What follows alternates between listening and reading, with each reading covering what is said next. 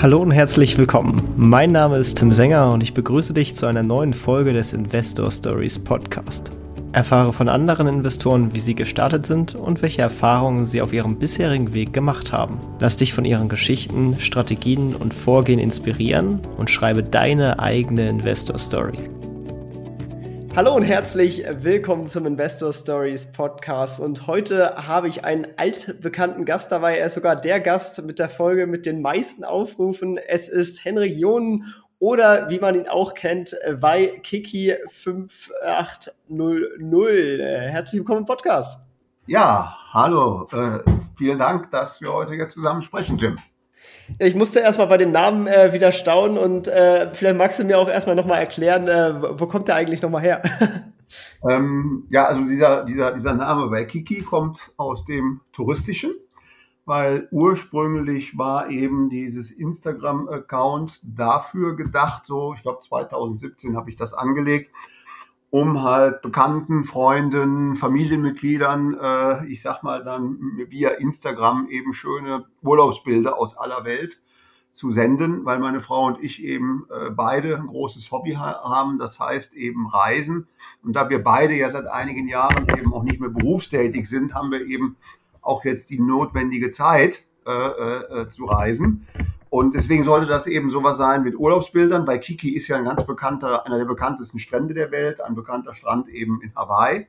So, und dann äh, habe ich eben aus Gesprächen mit jungen Leuten aber irgendwie gemerkt, dass junge Leute Interesse an Kapitalmarktfragen haben und dass eben Instagram ja im Medium ist, mit dem man dann eben auch junge Leute erreicht. Und dann kam ja eben, äh, ich sag mal, auch noch Corona dazu. Das heißt, dann konnte man ja zwei Jahre lang eigentlich gar keine Urlaubsbilder eben äh, seinen Freunden und seinen Bekannten zur Verfügung stellen, weil ja das Reisen, äh, wie wir alle wissen, eben ja dann ab 2020 dann nicht mehr richtig funktionierte für zwei Jahre.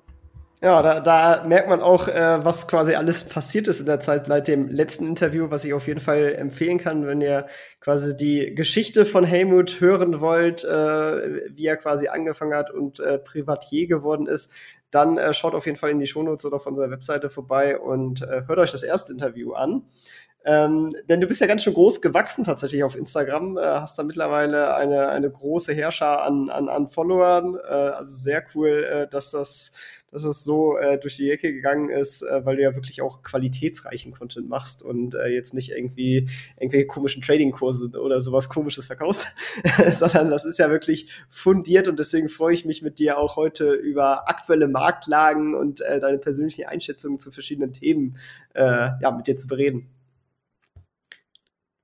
Genau, und dann starten wir mal auch äh, direkt rein. Es ist ja tatsächlich einiges los an den äh, Weltmärkten. Ähm, äh, von Russland-Krise über noch immer noch Nachwehen von Corona in China. Äh, jetzt flammt gerade das äh, China-Taiwan, der Konflikt da auf. Ähm, wie, siehst du das Ganze? Berührt dich das? Inwiefern verfolgst du das? Und äh, machst du dir überhaupt die Mühe, quasi selber Einschätzungen zu dem Thema zu treffen? Ähm, ich verfolge das Thema natürlich, also sei das jetzt, ich sag mal, der, dieser, dieser fürchterliche Krieg, den wir in der Ukraine ja jetzt seit, ich sag mal, fast einem halben Jahr haben und natürlich auch so Entwicklungen, wie wir sie jetzt eben eben in, äh, in äh, zwischen Taiwan und, und China erleben. Ähm, jetzt, jetzt, muss man mal sagen, ähm, wenn, wir, wenn wir Geld langfristig anlegen, äh, dann werden wir immer mit solchen Themen, die sehr unruhestiftend sind, äh, konfrontiert sein. Ich hatte, ich hatte gerade gestern dazu einen, einen Post bei mir gemacht auf dem Instagram, auf meinem Instagram-Account und hatte gesagt, weil, weil, weil eben viele mich eben auch über Instagram gefragt haben, wie, wie verarbeitest du denn solche Krisen? Äh, investierst du deswegen jetzt vielleicht nicht mehr? Und da habe ich gesagt, nein, meine ganz klare Antwort ist, nur weil solche Krisen und tatsächlich ja in der Ukraine jetzt auch ein Krieg da ist, äh, äh, komme ich nicht auf den Gedanken, nicht zu investieren, sondern ich investiere weiter und das empfehle ich eben auch allen anderen Investoren, wenn sie langfristig investieren.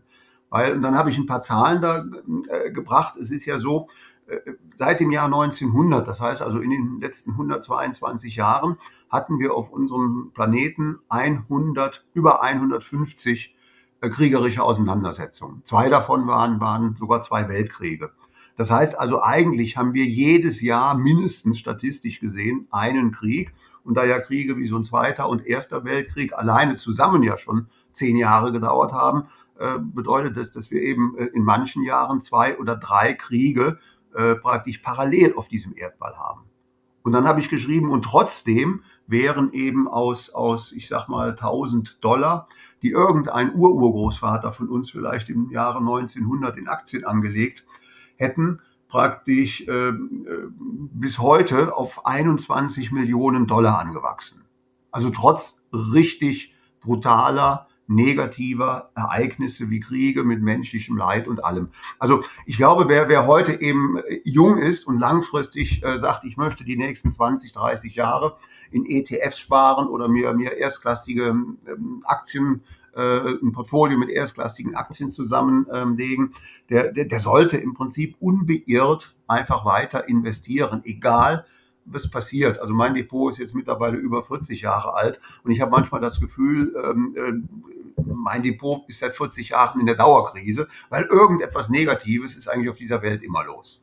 Ja, das stimmt auf jeden Fall. Die Frage ist natürlich, äh, wie und wann schlägt sowas immer auf den Markt durch? Und gerade in Europa, ähm, da kann ja, sage ich mal, noch viel kommen. Das weiß man am Ende nicht. Das ist am Ende alles Glaskugel sozusagen, was kommt, was nicht, wo dann die Börse am Jahresende steht. Ähm, es ist natürlich aber vieles noch gar nicht so, so richtig am Durchschlagen wie hohe Gaspreise, eine gegebenenfalls Gaskrise, Stromkrise.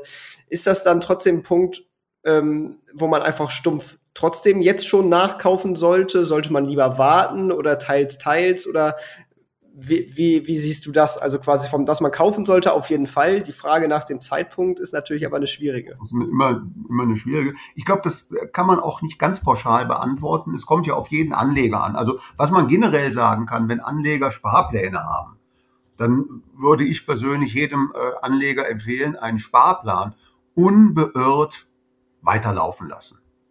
Einfach gar nicht groß drüber nachdenken ähm, äh, gut, wenn die, wenn die Börsen in den nächsten Monaten nochmal zurückfallen, 10, 20 Prozent, ähm, dann, dann, dann spart er halt äh, und, und, und kauft dann eben etwas günstiger nach.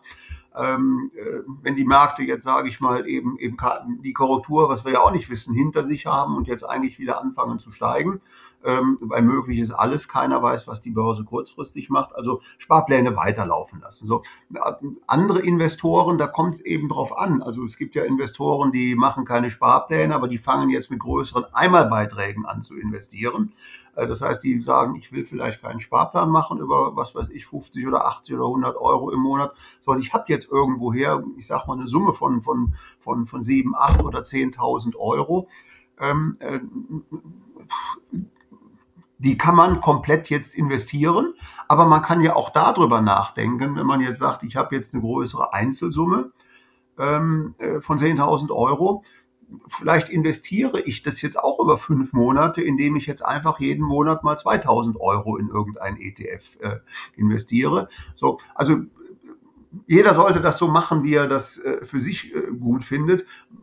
Äh, und, und, und, und dann gibt es ja auch noch die Investoren, die jetzt eben nicht per Sparplan oder eben, weil sie jetzt eine Einmalsumme haben, anfangen, sondern auch ja Investoren, die vielleicht jetzt schon seit zwei, drei Jahren drin sind, also schon einen Aktien- oder ETF-Bestand aufgebaut haben. Da würde ich jetzt nicht empfehlen, dass man den also, wenn es langfristig angelegt ist, verkaufen sollte, selbst wenn es eben in eine Korrektur reinläuft, weil wir wissen ja nicht, ob und wann eine Korrektur kommt.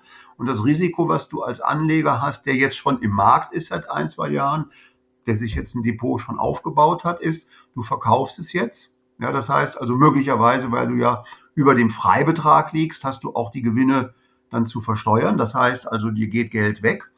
Und dann passiert eben genau das nicht, dass die Aktien, wie du denkst, äh, fallen, sondern sie steigen weiter. Und dann musst du irgendwann vielleicht in, in einem halben, dreiviertel Jahr praktisch äh, die Aktien zurückkaufen und kannst dir dann natürlich nur noch einen Bruchteil der Aktien zurückkaufen, die du dann heute voreilig verkauft hast. Ja? Also ich, ich persönlich würde im Prinzip mit meinem Aktienbestand, und das schreibe ich ja auch immer, also ich, ich, ich persönlich verhalte mich als Anleger in den letzten Monaten so, dass ich keine Aktien verkaufe. Es sei denn, es tut sich ein Grund auf, dass man irgendwo eine Gefahr in einem Wertpapier sieht, dass man dann sagt, also da läuft was aus dem Ruder in dem Unternehmen und bevor das schlimmer wird, verkaufe ich jetzt. Aber ich verkaufe eben sonst nichts, äh, bin aber mit den Zukäufen im Moment etwas vorsichtiger. Wie groß ist dann etwa deine Cashquote aktuell? Äh, meine Cashquote, die, die variiert so in den, in den letzten Wochen und Monaten, ich sag mal so zwischen, zwischen äh, ich sag mal 8 und 9 Prozent. Okay, ja. ja. Die nächste Frage ist dann ja auch eigentlich, was kaufen? Äh, Gerade in, in der Hinsicht, äh, wir haben jetzt einen, einen sehr starken US-Dollar, sprich, wenn man jetzt US-Titel kauft, dann muss man auch noch ein, eine teure Währungsdifferenz bezahlen. Da hängt sich ja auch die Frage an, wie es insgesamt wird, Europa jetzt so ein bisschen hinten ranfallen, hat der Euro ausgedient. Das sind ja auch so ein bisschen regionale Fragen, ähm, die, die, die einem zu denken geben könnten. Ja. ja. Also auch da würde ich mal sagen, ähm, ähm, würde ich grundsätzlich empfehlen, dass jeder Anleger seine Anlagen eben auch geografisch breit streuen sollte. Also äh, ohnehin ist ja eine breite Streuung sehr wichtig. Das heißt also, wenn man in Einzeltitel investiert, sollte man sich langfristig also ein Depot aufbauen, wo mindestens, sage ich mal, so 25 bis 30 Titel drin sind.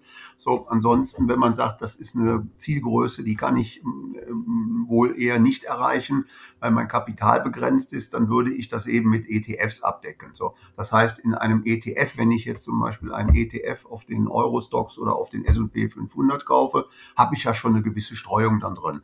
Aber ich würde eben auch geografisch steuern, streuen. Das heißt also, äh, ich würde dann eben ähm, möglicherweise, äh, ich sag mal, ein, ein, ein ETF kaufen, der jetzt wirklich die ganze Welt abdeckt. Also da gibt's ja äh, verschiedene Indizes, den MSCI World. Oder wenn ich sage, ich will das aber eben aufgetrennt haben, dann würde ich sagen, dann investiere ich eben ein bisschen was in einen ETF, der vielleicht den S&P 500 abdeckt, einen anderen äh, ETF, der vielleicht eben Europa ein bisschen, äh, bisschen abdeckt und dann vielleicht, äh, weil, weil die Region sollte man auch nicht ganz aus dem Auge äh, lassen, weil, weil äh, das 21. Jahrhundert wird Asien gehören. Und das ist ja nicht nur China, das sind ja auch Länder wie Indien und Indonesien, äh, dass man eben mal darüber nachdenkt, nehme ich denn vielleicht auch einen ETF noch als Abrundung mit ins Depot, der so ein bisschen eben, eben, eben den Kontinent Asien abdeckt. Ja, ich glaube, das ist auf jeden Fall eine sehr sinnvolle Sache, ähm, gerade wenn man das Ganze langfristig betrachtet. Und ich die meisten haben ja noch ein paar Jahre, sage ich mal, äh, vor sich. Da kann man auch diese ganzen Emerging Market, zusätzliche Volatilität, die da gerne mal in diesen Märkten drin ist, äh, gut aussetzen. Bisschen kritischer ist natürlich das Thema China-Taiwan, äh, gerade auch nochmal mit, mit anschwellenderem Konflikt und eigentlich äh, hat ja der, der, der, der Xi da schon relativ klar gemacht, dass er gerne in seiner Amtszeit äh, Taiwan äh, in sein Reich mit einbeziehen möchte. Sind die noch investierbar? Ich weiß ja, du hast ein paar chinesische Werte auch in deinem Portfolio. Wie siehst du das Ganze? Also ich persönlich, und das hatte ich ja auch letzte Woche mal, mal, mal in, in, in ein, zwei Stories erwähnt, sehe das relativ gelassen. Ähm, äh, natürlich muss ich sagen, keiner weiß, was passiert, ob es da zu einer kriegerischen Auseinandersetzung kommt oder wie sich diese Taiwan-Frage irgendwann in den nächsten Jahren oder Jahrzehnten löst. Wissen kann es niemand, aber, aber ich, ich selbst bin das erste Mal ähm, 1995 in Taiwan gewesen. Und seitdem bin ich eben regelmäßig immer wieder nach, nach, nach Taiwan geflogen. Und ich sag mal, diese Taiwan-Frage, die jetzt so ein bisschen äh, das mediale Bild bei uns bestimmt, die war ja immer da. Also die wenigsten Menschen wissen zum Beispiel, dass ja eigentlich Taiwan und, und, und China bis zum Jahre 1987 in einem Kriegszustand waren. Es gab gar keinen Friedensvertrag oder ein Friedensabkommen zwischen diesen Ländern. Und man muss auch bedenken, es gab mal in den 60er Jahren, das war so, ähm, ähm, da war China, also Mainland China, wirtschaftlich durch Mao Zedong und seine verfehlte Politik so stark geschwächt, dass Taiwan sich damals überlegt hat, praktisch die Küstenstädte am chinesischen Festland anzugreifen, um eben China zu übernehmen, militärisch. So, also das heißt, wer, wer dann wie ich ab 1995 regelmäßig äh, in Taiwan war und dort mit taiwanesischen Unternehmern oder, oder Menschen gesprochen hat, ja, das war ein Alltagskonflikt. Dieser Konflikt, der, der, der ist Jahrzehnte alt und er ist immer mal äh, etwas schärfer in der Tonwahl und dann gibt es immer wieder Phasen, da entspannt es sich. So, und jetzt habe ich damals auch sogar Glück gehabt, äh, denn einer meiner langjährigen Gesprächspartner in, in, äh, in, ähm, in, in China, war, äh, also in Taiwan, war ein großer taiwanesischer Unternehmer, der parallel zu seiner Unternehmensgruppe, die er führte, äh, auch noch Ambassador at Large war in, in Taiwan. Das heißt also, er hatte eben, ähm, er, er, war auch, auch, auch Berater der taiwanesischen Regierung. Und seine Beratungstätigkeit war eben praktisch genau in diesem Konflikt äh, zwischen China und Taiwan zu vermitteln. Das heißt, er, er hat jahrelang war, war er, saß er an dieser Nahtstelle mit seinen Verhandlungsdelegationen, weil er derjenige war, der mit der chinesischen Seite darüber gesprochen hat, wie können wir unser Verhältnis vielleicht etwas entspannen. Ja, so und, und deswegen, ähm, äh, und jetzt muss man ja auch noch was anderes überlegen. Ähm, äh, natürlich, Xi hat oft gesagt, er könnte sich vorstellen, Gewalt anzuwenden.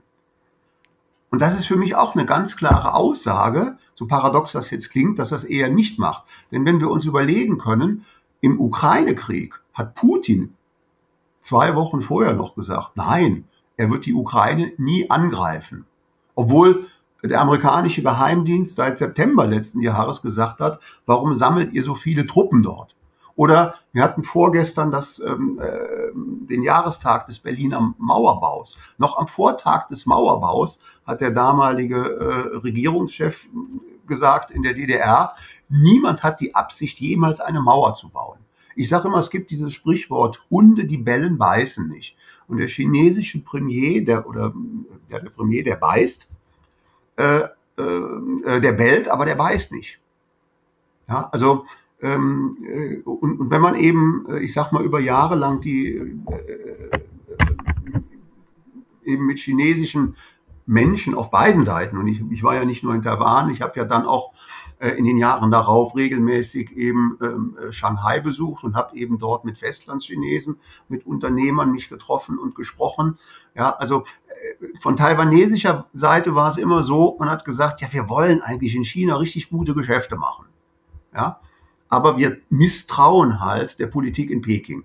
Was dann wiederum für uns, weil ich habe ja für eine Schweizer Bank gearbeitet und war deswegen sehr häufig in Taiwan, weil eben viele Taiwan-Chinesen eben gesagt haben, weil wir eben den Kommunisten nicht trauen. Wir machen zwar Geschäfte mit ihnen, verdienen gutes Geld in China, ja, aber wir misstrauen ihnen und deswegen bringen wir Teile unserer Vermögenswerte ins sichere Ausland, zum Beispiel in die Schweiz. Und deswegen war eben oder, oder ist Taiwan eigentlich seit Jahrzehnten ein sehr ertragreiches Betätigungsgefeld äh, für eben Schweizer oder amerikanische oder britische Banker, weil die Taiwan, äh, Taiwan-Chinesen eben dann Teile ihrer Vermögenswerte ins Ausland deponieren, falls die Chinesen eben doch eines Tages mal kommen sollten.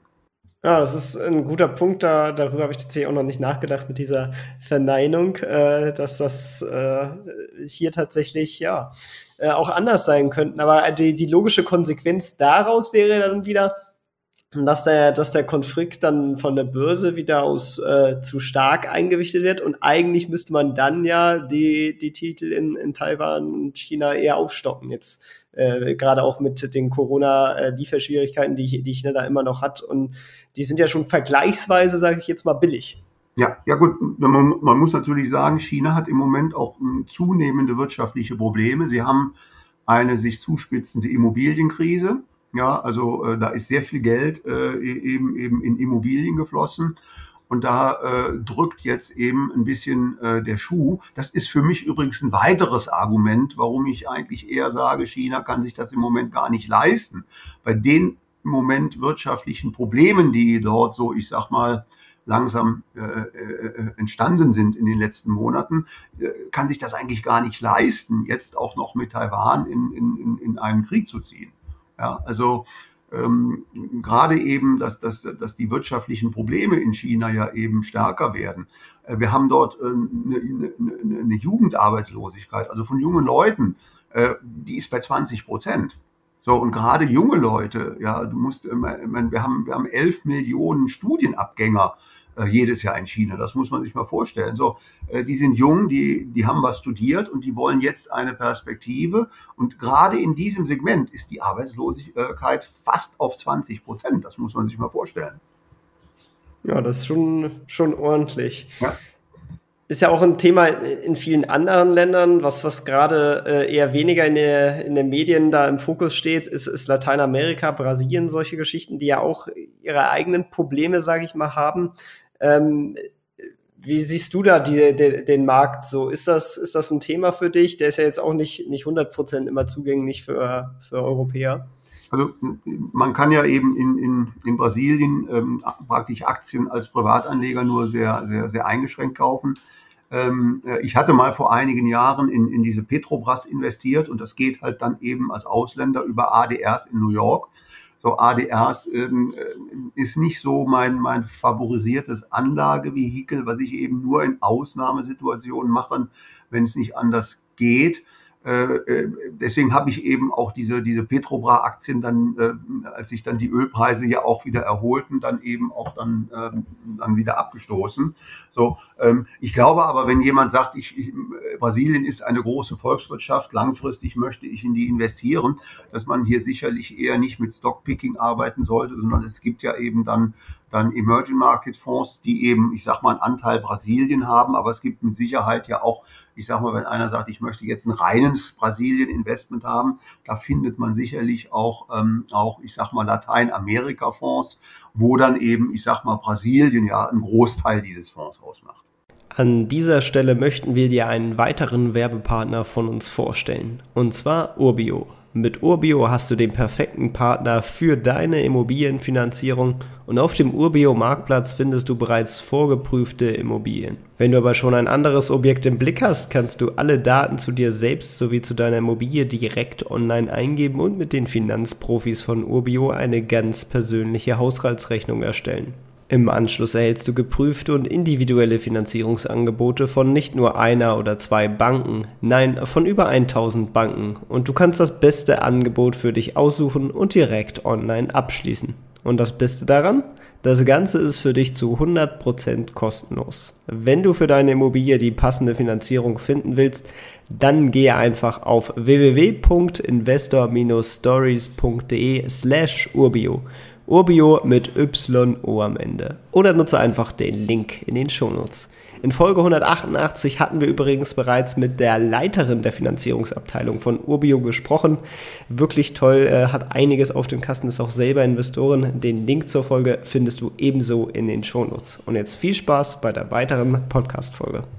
Ja, das ist auch eine gute Überleitung mit Petrobras zum Thema Öl. Ähm, wir haben ja gerade extrem hohe Ölwerte, ist jetzt ein bisschen runtergekommen, ist aber immer noch auf einem sehr hohen Niveau. Ähnlich sieht es auch bei anderen alternativen Energiestoffen wie Kohle aus.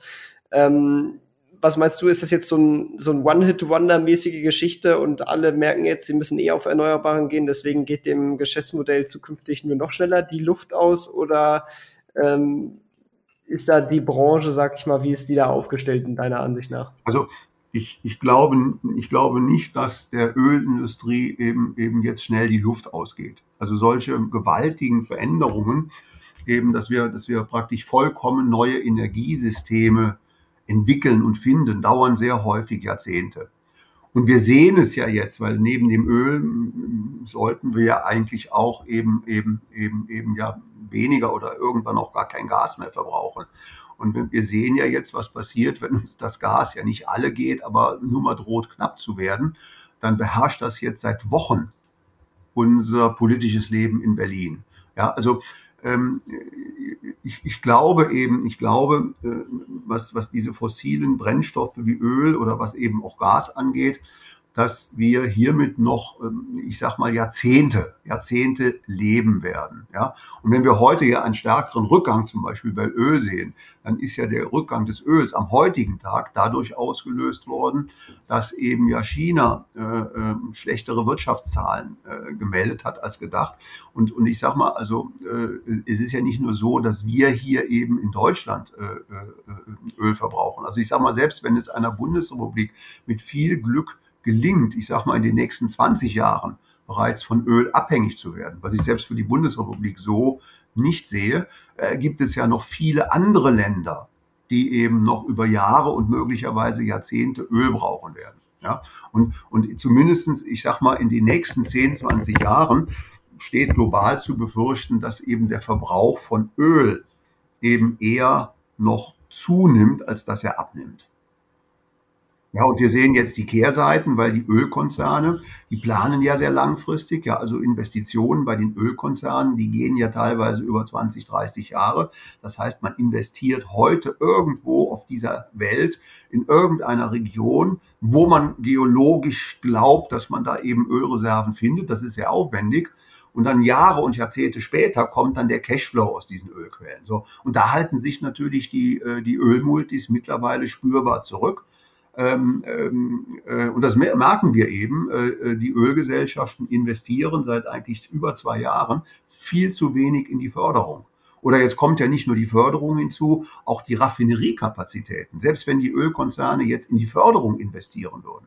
Ja, aber das reine Fördern von Öl bringt uns keinen Meter weiter. Wir brauchen auch Raffinerie äh, Raffineriekapazitäten. So, und wenn hier die Ölindustrie aufhört zu sagen, wir investieren auch jetzt nicht mehr im ausreichenden Maße in, in, in, in Raffineriekapazitäten, dann können wir dieses Öl ja nicht, äh, nicht, nicht, nicht äh, entsprechend verarbeiten, um daraus, sage ich jetzt mal, Flugzeugbenzin oder Autobenzin zu machen. Also äh, ich, ich würde also äh, ich würde also von von wenn wenn alles gut geht wird Öl irgendwann mal sage ich mal äh, möglicherweise überflüssig, aber, aber ich gehe mal davon aus, äh, dass ich das nicht mehr miterlebe und ich gehe mal davon aus, dass selbst jüngere Zuhörer, die heute in den 30er oder 40ern äh, sind, das vielleicht auch nicht mehr miterleben. Also vielleicht heute, ich sag mal, Neugeborene oder Zehnjährige, dass die vielleicht irgendwann mal in 50, 60 Jahren dann sehen, aha, wir haben es geschafft, eben, ich sag mal, ähm, eine, eine, eine, eine wirklich ohne fossile Brennstoffe zu äh, äh, leben. Äh, was aber auch nicht die Frage beantwortet, ob wir möglicherweise irgendwann mal in der Lage sein werden, vielleicht auch fossile Brennstoffe zu haben am Markt, ähm, die dann halt nicht mehr so die Umwelt schädigen. Das ist ja auch etwas, was, woran die Ölgesellschaften arbeiten ähm, dass man, dass man eben, ich sag mal hier dieses, die, die, diesen CO2-Ausstoß eben, äh, eben, eben reduzieren kann, um eben dann zu sagen, fossile äh, äh, Brennstoffe sind ja gar nicht mehr umweltschädlich. Ja, das ist, das macht ja am Ende Effekt aus und das ist ja auch, sage ich mal, ein bisschen der Kern. Äh, wie kriegt man das preislich halt attraktiv genug hin, dass es überhaupt inzwischen ermöglicht, weil solange halt Kohle, Öl etc. billig ist, äh, gibt es ja auch für gerade ärmere Länder überhaupt keinen Anreiz, äh, die teureren Sachen zu nehmen, weil sie sich das gar nicht leisten können. Ja, und wir sehen es ja auch bei uns. Ich meine, wenn man mal überlegt, ich meine, so recht ja, ich sag mal, die, äh, die Grünen mit ihrer Politik haben, äh, dass es eben bessere Dinge für die Umwelt gibt. Ich meine, wenn man heute, ich meine, eigentlich müssten sich heute die Grünen auf die Schulter klopfen weil die ja irgendwann mal gesagt haben, und das war äh, zu Ende des Jahrtausends, ich glaube im Jahr 1998, ja, äh, da haben sie ja schon gesagt, eigentlich um das, äh, um das Benzin zu verdrängen, bräuchten wir an der Tankstelle einen Benzinpreis von 2,50 Euro. Und als wir uns dieser Marke jetzt in diesem Jahr genähert haben, ja, ähm, da hat der grüne Wirtschaftsminister sich nicht auf die Schulter geklopft, sondern er hat alles dafür getan, dass der Ölpreis wieder sinkt. Also man darf ja auch nicht vergessen, die, die, die Umweltkomponente ist die eine, aber ich sag mal, die, die zweite Komponente ist ja auch, ähm, äh, wenn wir eben keine Energie haben, zerstören wir unsere, unsere, unsere, unsere wirtschaftliche Lebensgrundlage, wenn es ganz schief geht. Und das äh, kann ja auch nicht im Sinne äh, des Interesses sein dass wir dann irgendwann, ich sag mal, alle auf einer Wiese sitzen, äh, zwar die Umweltwerte sich bessern, aber eben keiner mehr einen Arbeitsplatz hat. Also ich überspitze das jetzt mal im gewissen Sinne. Also ich sag mal, äh, man, man muss Wege finden, wie man eben, ich sag mal, uns mit Energie versorgt, ausreichend. Man darf ja nie vergessen, Deutschland ist das dritt- oder viertgrößte Industrieland. Wir brauchen Energie. Ja, ähm, äh, unsere Produkte sind weltweit gefragt, unsere Produkte und Dienstleistungen. Wir, wir, wir waren viele Jahre äh, äh, Exportweltmeister. Also kein Land hat mehr exportiert als die Bundesrepublik. Ich meine, das ist doch ein Ausdruck, äh, wie gut eben unsere Waren und unsere Dienstleistungen sind. Und das hat uns ja am Ende auch so wohlhabend in unserem Land gemacht. Ja, das ist auch quasi der, der, der relevante Punkt am Ende, dieser soziale, diese soziale Komponente darin, die ja auch durch das nächste Thema Inflation äh, relativ in Bedrängnis ge gerät, weil gerade, sag ich mal, untere Schichten, die dann doch eher ein geringeres Gehalt haben und sich dann teilweise Sachen nicht mehr leisten können oder jetzt, sag ich mal, unter Druck geraten, weil auf einmal dann doch 100 Prozent deren Gehaltes jetzt äh, für, für bestimmte Sachen ausgegeben werden muss. Ähm, ist das ein Thema, was gekommen ist, um zu bleiben, oder bist du da der EZB-Ansicht, dass das äh, sich nach ein, zwei Jahren jetzt wieder auf Normalität äh, senkt und welche Auswirkungen wird das jetzt eigentlich haben? Also ähm, die Inflation ist, ist natürlich, äh, ich sag mal, relativ zügig stark angestiegen. Und ähm, eine positive Nachricht, die sich so langsam am Horizont abzeichnet, ist, dass eben die zukünftigen Inflationsraten eben, eben, eben abflachen werden. Ähm, es ist zu früh zu sagen, wie stark sie abflachen werden. Ich meine, alle großen Notenbanken sagen, wir wollen ja eigentlich wieder bei der Inflation so in, in die Bandbreite irgendwo so um die zwei, zweieinhalb Prozent zurückkommen. Ähm, ähm, aber, aber ich sag mal, die Inflation, die wir dieses Jahr hatten, teilweise mit sieben, acht Prozent, die ist ja da und die geht jetzt erstmal nicht mehr weg. So, weil, weil das, was jetzt kommt, sind eben die, die weiteren Preissteigerungen, die jetzt auf das erhöhte Preisniveau äh, äh, raufkommen. Und da sehe ich eben äh, Licht und Schatten. Ja, also ähm, ein großer Auslöser von Inflation ist das Verhalten der großen Staaten. Also das, das ist in Amerika der amerikanische Staat, das ist eben in der Bundesrepublik äh, eben, eben unsere deutsche Bundesregierung und unser Staat. So, und da erkenne ich im Moment eher weniger glaubhafte Maßnahmen, dass man es ernst meint, die, die, die Inflation stark nach unten zu drücken. Weil diesbezüglich müsste man irgendwann mal sagen, ich meine, wir haben zwar einen Finanzminister, der sagt, wir wollen eben wieder da rein, dass wir, äh, dass wir hier unsere Verschuldung, dass wir da auch wieder, wieder eben diese, diese, äh, diese Verschuldungshürden eben wieder einhalten in Zukunft und die nicht mehr reißen, die wir jetzt seit zwei, drei Jahren reißen. Aber, aber, aber wenn ich mir eben so die ganze Ampelkoalition äh, so äh, anhöre im Moment, dann hört man doch, wir brauchen hier was, wir brauchen da was. Da, da kommt eben das Wirtschaftsministerium und sagt, wir müssen ja eben hier ähm, äh, unsere, unsere ganze äh, Wirtschaft umbauen, ökologisch, das kostet sehr viel Geld. Äh, Stichwort demografischer Wandel, äh, unsere, unsere Gesundheits- und unsere Rentensysteme werden äh, äh, sehr viel mehr äh, äh, staatliche Gelder eben, eben beanspruchen. Äh, dann bedingt durch den Ukraine-Krieg, äh, dass, dass eine Bundesrepublik gesagt hat, wir rüsten gezwungenermaßen wegen der Bedrohung durch, durch, durch Russland unsere, unsere Armee eben mit 100 Milliarden zusätzlich hoch. All das ist ja im Prinzip, auch, auch wenn dann der Finanzminister so schön von einem Sonderhaushaltsposten 100 Milliarden Militär spricht, aber letztendlich ist es ja Gelder, die wir aufnehmen, Gelder, die wir eben ausgeben, die der Staat ausgibt. Und der Staat ist nun mal einer der größeren Treiber der Inflation.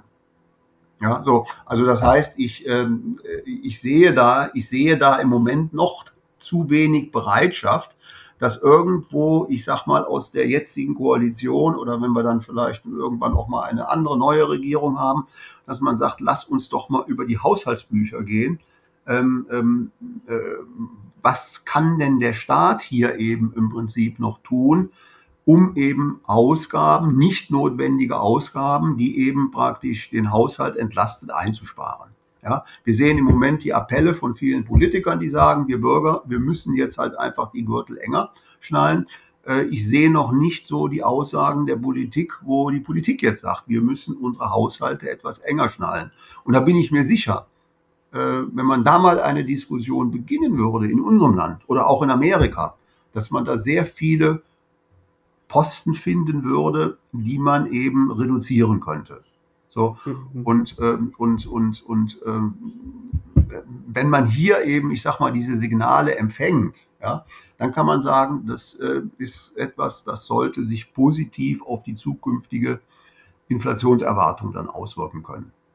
Man kann ja hier tatsächlich ziemlich viel machen. Auch Bürokratie kann man ja einfach so viele Effizienzen noch heben. Äh, also das Potenzial ist ja da. Es scheint ja nur nicht sehr gewollt zu sein, gerade von den eher linkeren Parteien, Grüne, SPD, die Linke in der Opposition zwar, aber ähm, die, die, die, die, ich meine, selbst wenn man ja hier nur äh, die, die kalte Progression anguckt, dass, dass der Entwurf dagegen, äh, der, der wird ja direkt niedergeredet. Also da, da ist ja überhaupt kein, also da ist ja überhaupt noch nicht mal ansatzweise offen, über das Thema Haushaltszusammenstreichung ja, zu reden. Ja. Also ich, ich will mal eine schöne kurze Anekdote erzählen. Es war ja auch eben eine, eine, eine SPD-geführte Regierung es, es, es gab mal, als wir eben schon mal eine, eine, eine wirtschaftlich sehr schwierige Zeit hatte, das war ja die Zeit der Stagflation in den, in, den, in den 70er Jahren, ja, wo dann die Inflationsraten immer höher gingen. Ja, und irgendwann der Druck auf den, den, den deutschen Haushalt so groß wurde, dass man sich Gedanken machen musste, wo man sparen will. Ja, so, damals war es ja auch eine SPD-Regierung ähm, und und ähm, es gab damals eben eben einen, einen Bundesbankpräsidenten, der hieß, äh, hieß, hieß Pöhl. Der war Bundesbankpräsident, wurde später äh, Sprecher von dem Bankhaushalt Oppenheim.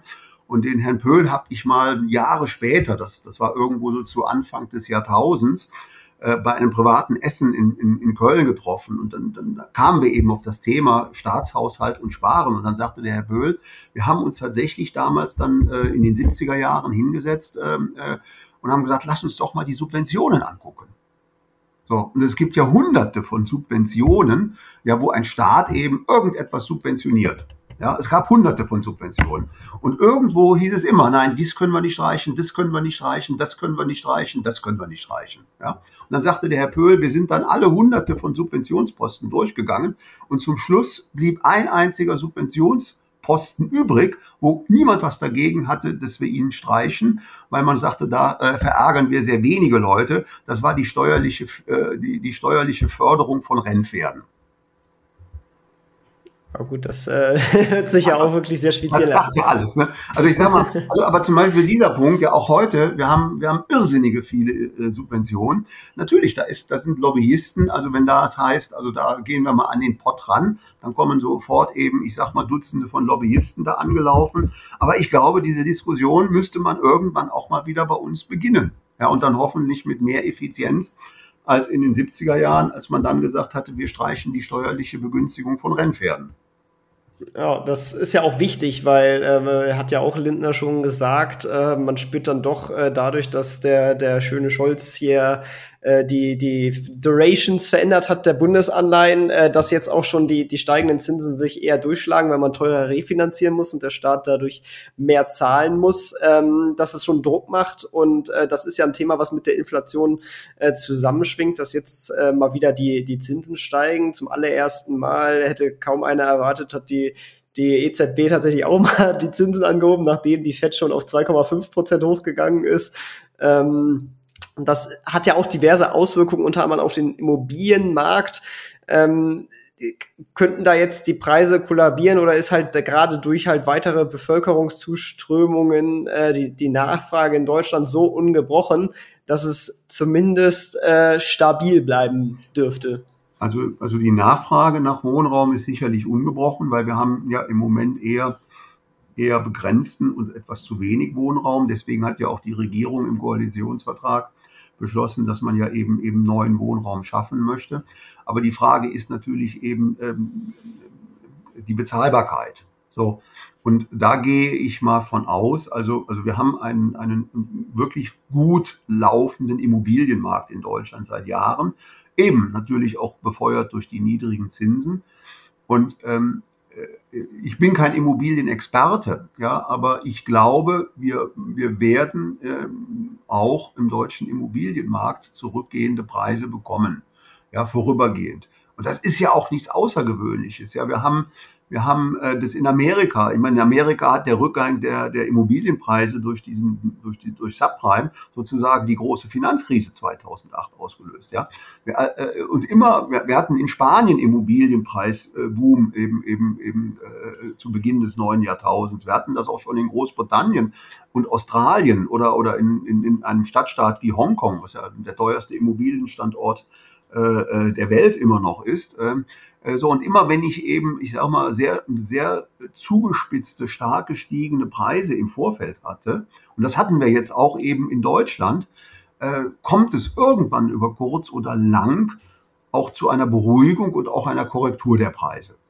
Ja, und äh, kein Mensch weiß nur wann, wie äh, und, und, und wie, wie weit der Zurückgang, der Rückgang dort ausfallen sollte. Aber auch hier würde es mich nicht wundern, ähm, äh, auch Immobilienpreise müssen genau wie Aktienpreise, wenn sie überzogen sind, irgendwann mal durchatmen. Ja? Ich meine, ich hatte, ich hatte im letzten Sommer, äh, war ich einer der wenigen, die hier auf Instagram eben vor den hohen Technologiepreisen, also der, den hohen Preisen der Technologieaktien gewarnt habe, weil ich gesagt habe, mir wird schwindlig, wenn ich so, so, so, so Kurse wie, wie, wie den von Netflix oder PayPal als Beispiel sehe. Ja, und, äh, und, und, und damals dachte man noch, ja, aber das sind doch die Wachstumsfirmen, die sind zwar überbewertet, aber, aber weil die eben so stark wachsen, äh, muss das doch alles weitergehen. So, heute sind ja diese Stimmen alle verstummt. Und ich sage mal, viele äh, dieser Technologiewerte haben sich halbiert oder deutlich mehr als halbiert. Und selbst, ich sage mal, die großen Dickschiffe äh, wie eine Amazon oder eine Apple äh, sind ja mittlerweile auch teilweise 20, 30, 40 Prozent zurückgekommen. Oder eine, eine Meta, also Facebook Meta. Ähm, der Titel hat sich ja auch halbiert. Ja, aus, aus, auch durchaus aus Gründen teilweise. So, und, und, und, genau das, was eben, ich sag mal, für überhitzte Aktienmärkte gilt, ja, äh, das gilt eben meiner Meinung nach äh, eben eben auch für, für überhitzte Immobilienmärkte. Und wie gesagt, ich bin da weniger ein Experte. So bei, bei den Aktienmärkten habe ich es letztes Jahr relativ stark in diesem Technologiesektor erkannt und habe es deswegen auch artikuliert hier auf meinem Instagram-Account, dass ich eben bei diesen Titeln sehr, sehr, sehr ähm, äh, zurückhaltend bin und da überhaupt nichts mehr mache. Äh, so, und heute haben wir eben eine, eine starke Korrektur, so dass man jetzt sich, ich sag mal, erste Technologietitel auch wieder durchaus ganz gut angucken kann. Auf ja, und Fall. bei Immobilien, und bei Immobilien, wie gesagt, also ähm, äh, äh ich bin da nicht der Experte zu sagen, also ich meine, bei den Technologietiteln habe ich gesagt, wie hoch ich die für übergewichtet halte in ihren Bewertungen. Bei der Immobilienbewertung, da sagt mir mein Gefühl nur, die Preise sind zu hoch, aber ich, äh, ich kann es schlecht einschätzen, wie viel sie zu hoch sind. Ja, ja. Ja, am Ende ähm, haben wir jetzt auch äh, über, über verschiedene Länder und Branchen gesprochen. Die Frage ist ja auch immer, äh, wie übersetze ich das in ein Portfolio? Ähm, vielleicht magst du einmal kurz so Pi mal Daumen sagen, wie, wie das Ganze bei dir aussieht, sowohl ländergewichtungsmäßig als auch branchengewichtungsmäßig. Oder ist das wirklich komplett breit und äh, aber schon irgendwie Schwerpunkt USA oder wie, wie sieht das aus? Es ist schon, es ist schon relativ breit. Es hat natürlich einen, einen Schwerpunkt USA. Also, also etwas mehr als die Hälfte meines Portfolios. Das schwankt eben je nach Börsen so, ich sage mal so zwischen, zwischen 52 und 55 Prozent sind eben, eben, eben, eben US-Unternehmen. Ja, also große US-Unternehmen.